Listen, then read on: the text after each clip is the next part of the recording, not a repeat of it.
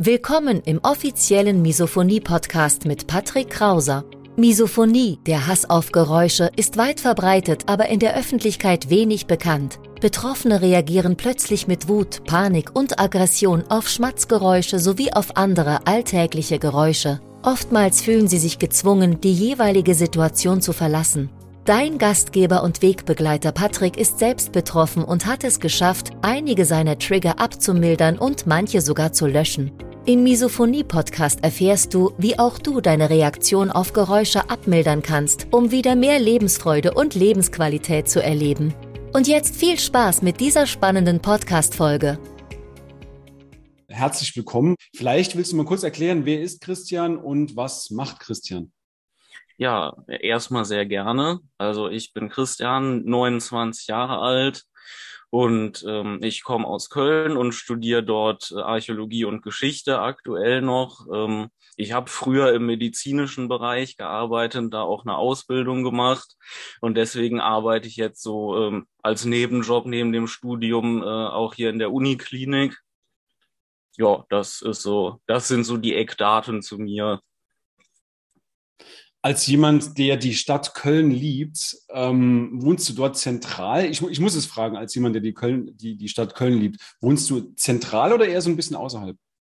Äh, ich wohne tatsächlich so weit außerhalb, dass das schon nicht mehr Köln ist. Es ist aber äh, direkt nebendran. Also ich bin mit dem Auto in fünf Minuten über der Stadtgrenze und gut, jetzt vielleicht nicht zu den Stoßzeiten, aber wenn ich gut mhm. durchkomme, bin ich auch so in 20 Minuten in der Innenstadt. Ja, ja, super toll. Also ich bin dort mehrere Male im Jahr. Es ist einfach eine, eine Stadt mit einem, mit einem geilen Vibe. Ich kann es mir nicht erklären, warum ich da so gerne bin, aber es ist einfach, ja, schöne Stadt und tolles, tolles Gefühl einfach dort. Ne?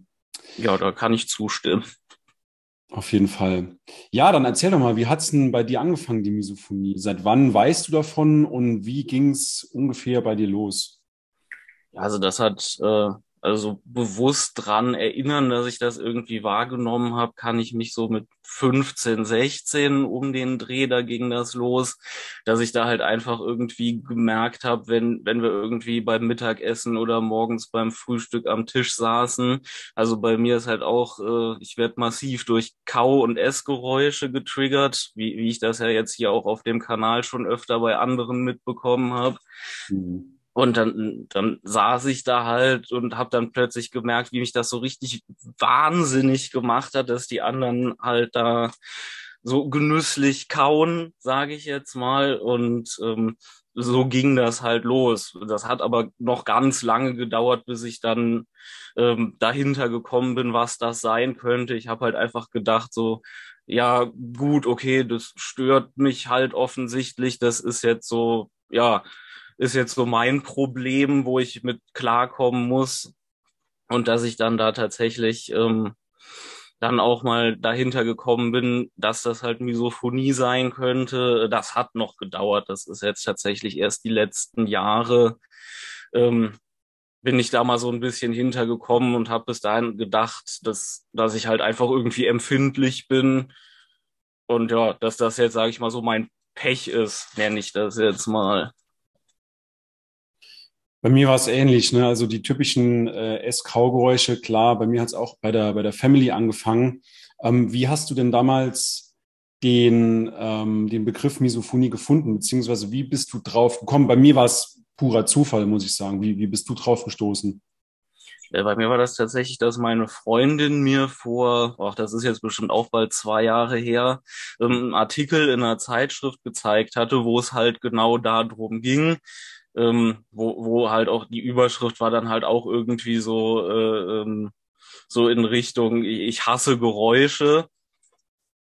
Und ähm, weil, weil sie wusste das halt auch, weil ich ihr dann halt auch mal gesagt habe, irgendwie beim Essen, als sie da irgendwie Möhren oder was das war gegessen hat, gesagt so, äh, das ist jetzt gerade so ein bisschen ungünstig. Äh, und dann habe ich ihr das halt erklärt und als sie dann den Artikel gesehen hatte, hatte sie mir den auch gezeigt, meinte so, hier, da musste ich an dich denken. Das kam mir dann irgendwie bekannt vor und dann habe ich mir das mal durchgelesen. Dann habe ich auch gedacht, so ja, das kommt mir auch bekannt vor. Da könnte äh, vielleicht mehr dahinter stecken. Und seitdem äh, beschäftige ich mich da so ein bisschen mehr mit der Thematik. Und wenn du dich, wenn du sagst, du beschäftigst dich näher mit der Thematik, hat dir das weitergeholfen oder, hat es dich eher noch mehr belastet? Ja, so, so teils, teils. Also es hat mir auf jeden Fall geholfen, dass ich da, dass ich der Sache einen Namen irgendwie geben kann und auch gemerkt habe, okay, das ist jetzt irgendwie äh, nicht nur so mein persönliches Kreuz zu tragen, da gibt's andere Betroffene, ich bin nicht alleine. Das hat auf jeden Fall geholfen, aber ja, jetzt so eine ne Universallösung, wie, wie ich damit besser klarkomme, habe ich dadurch jetzt auch nicht gefunden. Und ähm, ja, wenn man, bei mir war es auch ein bisschen so, wenn man das so im Hinterkopf hat, dann fällt es einem vielleicht auch manchmal mehr auf, dass einen was stört. Ähm, also das so ein bisschen zweischneidiges Schwert, muss ich sagen. Hm. Höre ich öfters. Also es gibt auch Menschen, die sich dann, ähm, ich bin ja, bin ja aktiv am, am äh, Newsletter schreiben. Und es gibt viele Misophoniker beziehungsweise manche Misophoniker, die sagen, ich will mich momentan gerade gar nicht mit diesem Thema auseinandersetzen und tragen sich dann eben aus diesem Grunde aus, ne, weil weil das denen dann einfach zu intensiv wird. Die werden dann irgendwie durch die, durch die Beschäftigung mit dem Thema wieder getriggert. Das tut mir dann natürlich auch leid. In dem Sinne, insofern ist es gut, dass sie sich dann immer austragen, um nicht noch mehr dann mit dem Thema konfrontiert zu werden. Das war der Hintergrund meiner Frage. Und mir ging es ähnlich so. Also anfangs, ähm, je mehr ich davon gehört habe, desto bedrückter war ich auch irgendwie. Aber irgendwann war ich über diese Schwelle hinaus, seit ich auch insbesondere die Misophoniehilfe betreibe. Ähm, je mehr ich mich damit befasse, desto besser geht's mir, komischerweise auch. Ähm, Gerade Interviews wie mit, wie mit, mit dir, mit anderen Betroffenen oder auch die Gespräche mit Angehörigen, das gibt mir unheimlich viel. Und deswegen, es, es ist, wie du sagst, ähm, zweischneidiges Schwert. Ne? Anfangs es ist eine Erleichterung, kann aber auch zur Belastung werden. Ne? Ja. Ja. Wie geht denn, Christian, wie geht denn deine Familie damit um? Oder deine Partnerin insbesondere? Ja, das ist so, also die Familie geht damit, sage ich mal, gar nicht um, weil da in der Familie das nie so thematisiert worden ist. Das ist halt einfach, also ich mag meine Familie nicht falsch verstehen, aber das ist so ein bisschen, ähm, ich sag mal so, so ein bisschen die Mentalität, wenn man es nicht sehen kann, dann kann es auch nicht so schlimm sein. Mhm. Ähm, ja, und da, wie gesagt, als das angefangen hat, war halt mit dem drüber reden. Ich habe da ja selber noch gedacht, so, okay, ich bin jetzt irgendwie ähm, 16, Familie nervt halt, vielleicht hat das auch damit zu tun. Ähm, und ich denke mal, dass das wechselseitig dann auch so aufgefasst worden ist, weil bei mir hat das halt dazu geführt, dass ich irgendwann einfach nur noch alleine in meinem Zimmer gegessen habe. Und ähm, ja, ich kann mir schon vorstellen, dass da dann halt auch gedacht wurde, so ja, äh, Pubertät, äh, weiß ich nicht, äh, erste Freundin war auch so um den Dreh, dass das irgendwie damit zusammenhängt. Und es ist natürlich auch, äh, wenn man gar nicht weiß, was es ist, ist es natürlich, ähm, kann es auch schwer sein, darüber zu sprechen. Und wie gesagt, da das bei uns jetzt halt eh irgendwie nicht so extrem präsent war, äh, dass man da äh, über solche Sachen redet, hat sich das nie so richtig ergeben. Und auch, jetzt, wo ich einen Namen dafür habe, habe ich das ähm, so mit der Familie noch nie so richtig kommuniziert. Ich meine, das liegt bestimmt auch ein bisschen bei mir und das sollte ich vielleicht auch mal tun. Aber ähm, ja, da bin ich halt tatsächlich einfach den Weg der Vermeidung gegangen und habe mich da dann zurückgezogen. Ja, war, war mit Sicherheit nicht die beste Strategie, aber ja, war für mich so zu dem Zeitpunkt logisch, sage ich mal, aus dem Kontext heraus. Mit meiner Freundin, wie gesagt, die äh, weiß das, mit der habe ich da auch drüber gesprochen. Und ähm, ja, also sie hat das mit Sicherheit auch nicht immer präsent. Ähm, wenn wir auch irgendwie essen oder sowas, das finde ich jetzt auch nicht schlimm, wenn ich so an einen Punkt komme, wo ich äh, merke, okay, jetzt äh, kocht das hoch, dann sage ich das oder ähm, wenn ich dann wirklich mal, wenn ich es zu spät versuche mitzuteilen, dass dann schon nicht mehr geht und ich dann irgendwie gehen muss, dann weiß ich aber auch, woran das liegt. Und ansonsten, ähm, wenn sie, wenn sie dran denkt, versucht sie drauf zu achten. Wir haben uns tatsächlich angewöhnt, wenn wir zu zweit essen, dann äh, gucken wir uns irgendwie was bei YouTube an oder sowas, weil wenn ich mich dann darauf konzentrieren kann, geht's für mich halt besser. Und ähm, von daher, da, da klappt das meistens ganz gut. Hm, das ist schon mal viel wert. Ne? Ich glaube, wenn man die Familie gegen sich hat oder die eigene Partnerin gegen sich hat, dann wird es eben noch schwerer. Ich glaube, der Umgang mit Misophonie ist ähm, wenn man mal so sprechen will, nur im Wir-Verbund möglich tatsächlich. Also wenn man wirklich ähm, mit seinem Partner oder auch mit der Partner, äh, ja, mit, mit dem Partner oder auch mit der Familie, das wollte ich sagen, wenn man ähm, ja das Ganze irgendwie Hand in Hand angeht. Und ich glaube, da muss man auch als Angehöriger beziehungsweise auch als Misophoniker, man muss da extrem zusammenarbeiten und ähm, ich glaube, am Anfang stößt man auf Augenrollen, auf Schulterzucken. Keine Ahnung, ich sehe das Problem nicht. Du hast eben so schön beschrieben, Christian. Ich sehe das Problem nicht. Es kann ja so schlimm gar nicht sein. Aber irgendwann, wenn man über diese, über diesen Hügel hinaus ist und dann das Verständnis generiert hat, beziehungsweise den Respekt zumindest mal dafür, dann wird's auch auf jeden Fall besser. Ne? Was denkst du denn, was sind denn für die Angehörigen, was ist für die das größte Problem bei der Misophonie? Ja, also ich, ich kann mir vorstellen, das größte Problem ist halt tatsächlich, äh, das ist schwer nachzuvollziehen, wie, wie das einem Betroffenen geht, wenn dann halt ein Trigger kommt und man getriggert wird. Mhm. Weil ähm, ich, ich kann mir vorstellen, wenn man nicht betroffen ist, ist das schwer sich vorzustellen, dass einen bestimmte Geräusche halt so mehr oder weniger so richtig in Rage versetzen können.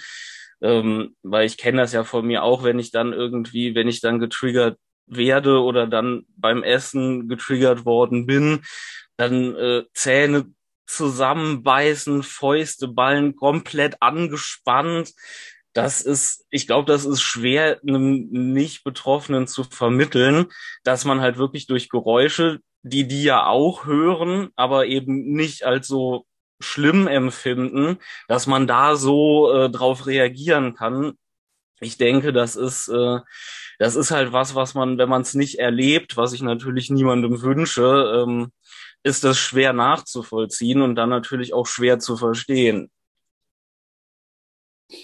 Und was noch dazu kommt, ist, dass sie es persönlich nehmen, weil wenn man wenn man es mal nüchtern betrachtet, und du, und du sagst genau richtig, Christian, mit der, ähm, es sind eben Geräusche, die die auch hören, aber eben anders bewerten.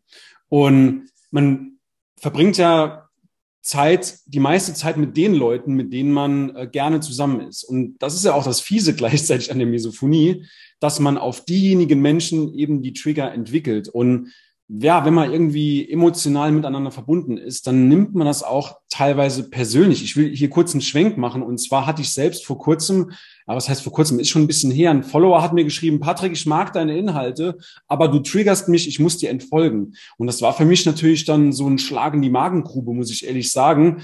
Weil da habe ich mich das erste Mal so richtig gefühlt, wie sich ein Angehöriger fühlt. Obwohl ich Betroffener bin, war es für mich, also obwohl ich das Problem aus eigener Erfahrung kenne, leidvoller Erfahrung kenne, war es für mich in dem Moment wirklich ein Schlag in die Magengrube, als der Follower, mir dann entfolgt ist, weil ich ihn eben trigger. Ich, ich meine, du weißt ja selber, ähm, ich mache den Misophonie-Hilfe-Kanal, ich betreibe den Kanal, um Hilfe zu leisten. Dann kriegst du halt eine ähm, so eine mit. Also das war für mich schon schwer zu verarbeiten, so die, die ersten paar Momente. Und dann habe ich dann beim zweiten Nachdenken, habe ich dann drüber nachgedacht und ja, er meint es nicht persönlich, er tickt genauso wie du. Und insofern, ähm, ja, man kann, man kann eigentlich gar nicht böse sein. Es ist wirklich was Fieses, ne? ja, das stimmt. Wie läuft's denn auf der Arbeit? Ja, da ist, ähm, da habe ich meistens Ruhe, weil ähm, in der Regel, also die meisten Kollegen essen nicht im Büro. Und ähm, ja, ähm, ich muss noch dazu sagen, weil es gibt auch, ähm, ich werde auch gelegentlich von bestimmten Stimmen getriggert. Ähm, da bin ich noch nicht so ganz hintergekommen, was genau das da dran ist, aber es gibt manchmal Leute, die kann ich nicht reden hören. Da ähm, habe ich dann halt dieselben Reaktionen wie bei Essgeräuschen und sowas. Ähm, da habe ich leider einen auf der Arbeit, bei dem das so ist. Der ist aber auch oft ähm, im Haus unterwegs, deswegen geht das. Aber äh, leider ist es auch genau derselbe, der dann sein Frühstück immer im Büro zu sich nimmt. Und ähm, er, er ist halt auch noch sehr langsam. Ich meine, da kann er nichts für, da bin ich ihm auch nicht böse. Das ist ja sogar eigentlich gut, man soll ja gründlich kauen. Äh, aber da ist halt äh, das ziemlich übel dann für mich. Und ähm, ja, da, da habe ich mir halt angewöhnt, ähm, da mache ich dann halt, er ist halt auch immer zur selben Zeit, er ist da sehr in seiner Routine drin und da habe ich mir halt jetzt einfach angewöhnt, in der Zeit mache ich dann halt ein paar Sachen äh, außerhalb vom Büro, weil ich halt auch sagen muss, ich meine, es ist mir schon, fällt mir schon schwer, mit der Familie drüber zu sprechen. Da kannst du ja wahrscheinlich auch denken, dass ich dann bei den Arbeitskollegen mich nicht hinstelle und denen das da ausführlich erkläre. Ähm, da äh, versuche ich dann halt durch so ein bisschen mich drauf einstellen und dann äh, mir für die Zeit was anderes zurechtzulegen, äh, dass ich das dann so löse und das klappt auch fast immer recht gut. Hm. Das heißt, du würdest sagen, du hast das Problem eigentlich soweit ganz gut im Griff mit deinen organisatorischen Mitteln, also äh, zu Hause mit der Partnerin, aber auch auf Arbeit. Ähm, du denkst, du hast es schon soweit im Griff oder wie, wie häufig wirst du getriggert am Tag? Ja, also, also wenn ich arbeiten gehe, ich gehe nicht jeden Tag arbeiten, aber wenn ich arbeiten gehe, dann ähm, kommt das schon äh, mehrfach vor. Ich würde würd sagen, also ich zähle es jetzt nicht jeden Tag mit, aber ich schätze mal dann schon so um, um die zehnmal kann es vorkommen, mhm. wenn ich ein bisschen Pech habe. Ja, und an Tagen, wo ich nicht arbeiten bin und auch nicht in der Uni bin, weil in der Uni gibt's auch äh, ein paar Seminare, wo leider Leute sitzen, deren Stimmen mich dann wieder triggern. Und aus irgendeinem Grund sind das oft auch die, die sich dann besonders viel beteiligen. Das ist natürlich bei den Sachen mit Anwesenheitspflicht manchmal ein bisschen schlecht, weil auch da kann ich natürlich nicht hingehen und sagen so, ja, mach jetzt mal bitte weniger mit, ich mag deine Stimme nicht. Da muss man dann, da muss ich dann das manchmal ein bisschen aussitzen. Das kann auch anstrengend werden. Das sind so die unschönen Tage, aber das ist zum Glück nicht jeden Tag. Und ansonsten, wenn ich tatsächlich frei habe und nur zu Hause bin, kriege ich das auch an manchen Tagen hin, dass ich da gar nicht getriggert werde. Das sind natürlich immer die besonders schönen. Hm. Ja, jeder Tag ohne, ohne Trigger ist Gold wert. Also muss man, muss man echt sagen. Vor allem man braucht, ich weiß nicht, wie es bei dir ist, Christian, aber man braucht eben seine Zeit, um, also wenn man wirklich jetzt mal davon ausgeht, man tritt bei einem Trigger über die Aggressionsschwelle, dann braucht man schon seine, ich, ich würde sagen, schon seine zwei, drei, vier Stunden, bis man nochmal wirklich komplett beruhigt ist. Also klar, nach einer Viertelstunde, halbe Stunde kann man wieder irgendwie lachen. Okay, aber der Stresslevel, der lässt erst nach drei, vier Stunden, geht der nach unten. Wie, wie ist das bei dir? Ist das ähnlich oder? Ja, doch, das ist schon ähnlich. Das ist natürlich gerade ähm, bei den Seminar-Triggern, wo ich dann da, äh, die gehen immer 90 Minuten und wenn dann da die betreffenden Personen sich wirklich häufig zu Wort melden, dann ist das auch, äh, kann das auch mal fast über die komplette Zeit äh, sehr angespannt für mich werden.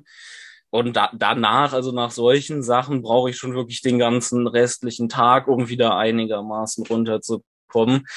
Aber das, das sind halt auch so ein bisschen die Ausnahmesituationen. Also an so einem, ich nenne das jetzt in Anführungszeichen mal normalen Tag mit einer Handvoll Triggern, ähm, da, da ist das, wie du sagst, da braucht man dann schon auch so seine Zeit, um wieder runterzukommen. Aber da äh, bin ich also spätestens abends eigentlich wieder so weit fit, dass ich mich fit fühle. Aber an diesen ähm, Seminartagen, nenne ich die jetzt mal, da ist das manchmal wirklich, wenn ich ins Bett gehe, noch nicht ganz wieder äh, in Ordnung. Da ist das dann wirklich erst am nächsten Morgen. Hm. Ja. Ja, spannend. Also es gibt so viele, so viele Parallelen zwischen uns. Christian, hättest du noch ein paar abschließende Worte für Misophoniker, für Betroffene oder auch für Angehörige, die vielleicht noch nicht so offen mit dem Thema umgehen wollen oder können? Was, was, will, was würdest du einem, einem Betroffenen noch mitgeben? Also ich würde würd auf jeden Fall sagen, auch wenn ich da jetzt äh, mit meiner Familie nicht als glänzendes Beispiel vorangegangen bin, würde ich trotzdem sagen, äh, redet mit euren Lieben. Also, also zumindestens wenigstens Partner oder Partnerin sollten das auf jeden Fall wissen. Da kann ich auch aus eigener Erfahrung sagen, da äh, tr trifft man auf jeden Fall äh, wesentlich eher auf Unterstützung. Äh, also mit, sich, mit Sicherheit auch bei fast allen Angehörigen. Nur ich, ich habe halt so ein bisschen das Gefühl, dass, also ich kann es jetzt nicht bestätigen, das ist ein Gefühl, dass man halt einfach irgendwie beim Partner oder der Partnerin da vielleicht noch ein bisschen leichter durchkommt.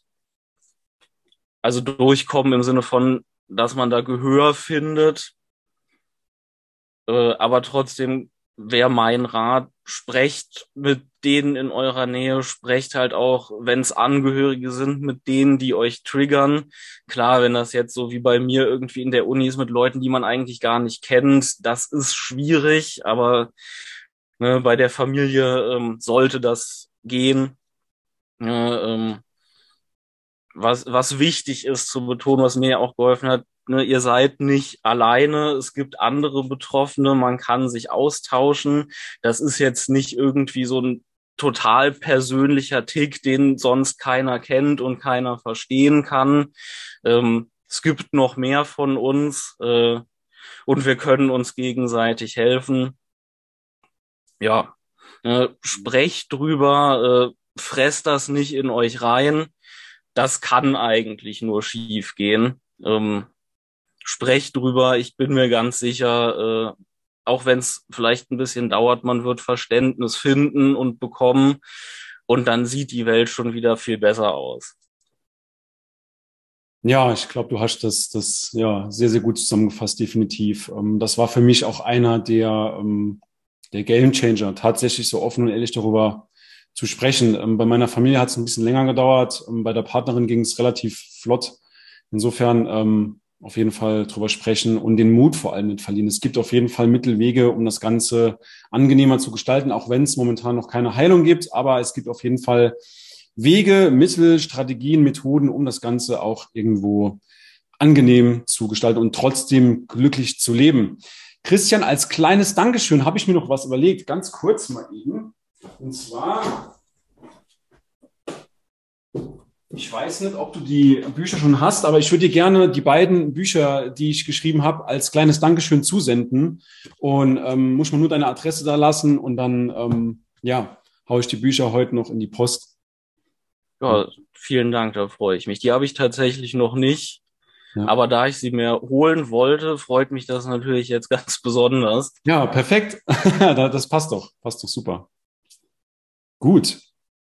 Dann wünsche ich dir weiterhin alles Gute. Grüße an die Family, Grüße an die Partnerin und ähm, ja, ich hoffe, wir bleiben in Kontakt und hören mal das ein oder andere von mir äh, voneinander und dann wünsche ich dir auf jeden Fall alles Gute.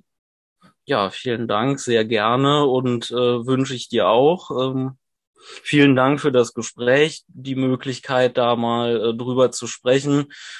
Hat gut getan.